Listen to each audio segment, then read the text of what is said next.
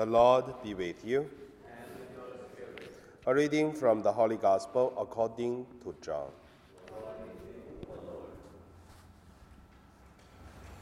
Six days before the Passover, Jesus came to Bethany before the home of Lazarus, whom he had raised from the dead. They, there they gave a dinner for him. Martha served, and Lazarus was one of those at the table with him. Mary took a pound of costly perfume made of pure nard, anointed Jesus' feet, and wiped with uh, his uh, hair. The house was filled with the fragment, fragrance of the perfume.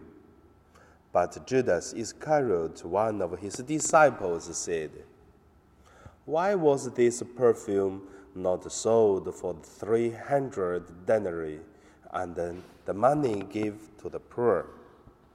Jesus said, Leave her alone. She bought it so that uh, you so that she might keep it for the day of my burial.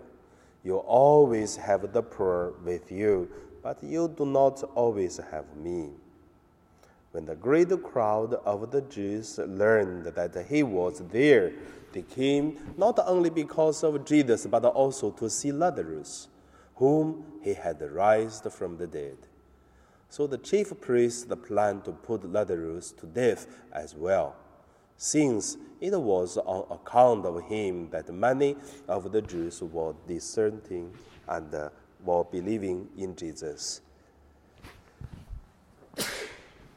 The Gospel of the Lord.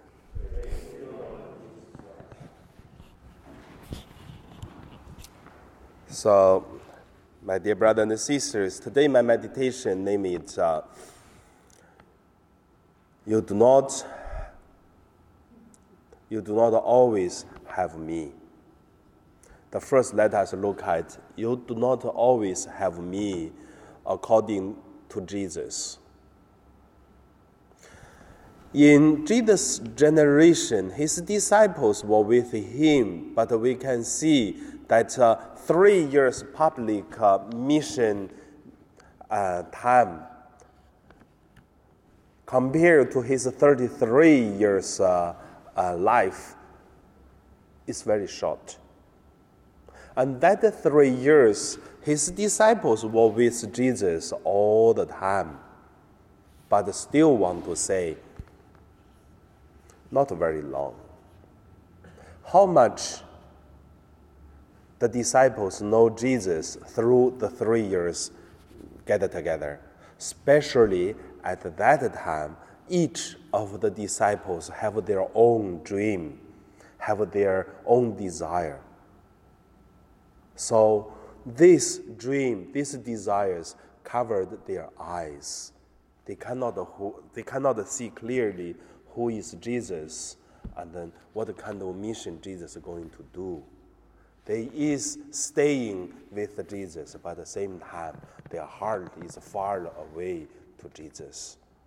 That is the reason why when the when the resurrection of Jesus started to appear to different places in each of the gospel, in the four gospels, all mention the one word. If you're going to read, it's very interesting. They started to remember what Jesus said, and then they understood. It's very interesting. Until Jesus died, until Jesus rise from the dead, they understand what Jesus is saying. Because at that time, Jesus left them. That is the reason why when we look at again, Jesus said, You do not always have me. Same. The second point, let us look at you do not always have me according to our life. Who says this kind of things to us? You do not always have me in our life. I believe two people. First, not two people, I mean two kind of people. First is our parents. Parents always want to give the best, and the parents always have more experience. In Chinese, we say parents eat the salt more than the rice we have. How much rice we eat, how much salt we eat. But the parents eat more salt than the rice. I mean, that's the saying for Chinese, means they live long experience than we had. So when we think we are smart, actually, we are not. We think the parents not smart, but actually, they are having the wisdom of life. That is why parents used to say, You do not have me all the time. When we notice that the parents say this thing is correct, when did we notice? When they die. Then we notice it's such good that we have a parents live with us. The second people, I mean, second kind of people is saying, You do not have me all the time. It is the people who most love us. Maybe husband, maybe wife, maybe close friends. Why we say the people who do not have uh, them all the time? It is because we used to, we are so easy to ignore these people. Yes, we are so comfortable to have the person as part of our life, but uh, we do not notice that how great that we have such friends, such kind of people with us. Until one day they left, then we notice we do not have them all the time, and we are not able to have them all the time. So that's the second point. The third point, I want to go deeper, not only the relationship, but to go to our spiritual life. We do not have uh, kind of uh, experiences with God all the time. Why we say that?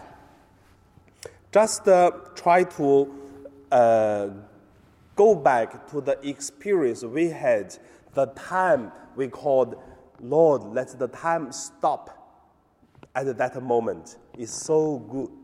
Do not let this time continue. I'm so confident. I'm so f- comfortable. I feel happy. And then with the, that moment, that it is, we do not have that experience all the time. We just have one, two, or three in the whole life, only a few times. But that, it is a gift given to us from God. And that also can become a foundation of our spiritual life.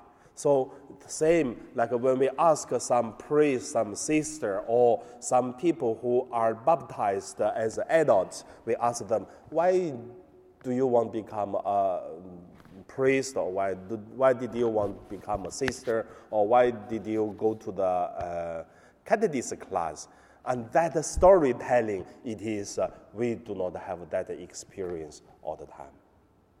But that is very strong support for our life. If one day when we notice that we had a problem, just go back to the first experience, then we will have uh, charged the full battery again and then start to move on. And also, uh, in another words to say, do not uh, forget why did we start for a person like that? Because some people may change later on and then they forgot why did we start to do this or to do that or follow god or this. And for communities the same. Many communities starting by beautiful dreams good uh, uh, power and the spirit but little by little the, the community started to changing so that's why do not never forget that why did we start and how did we start and go back to that because we do not have that all the time, but we had already and then should reflect, renew again. So that is the three levels Jesus, our life, and then spiritual life. And hopefully, this uh, Holy Week started, let us reflect our life from all, every field, every relationship, and then live our life. Now we pray.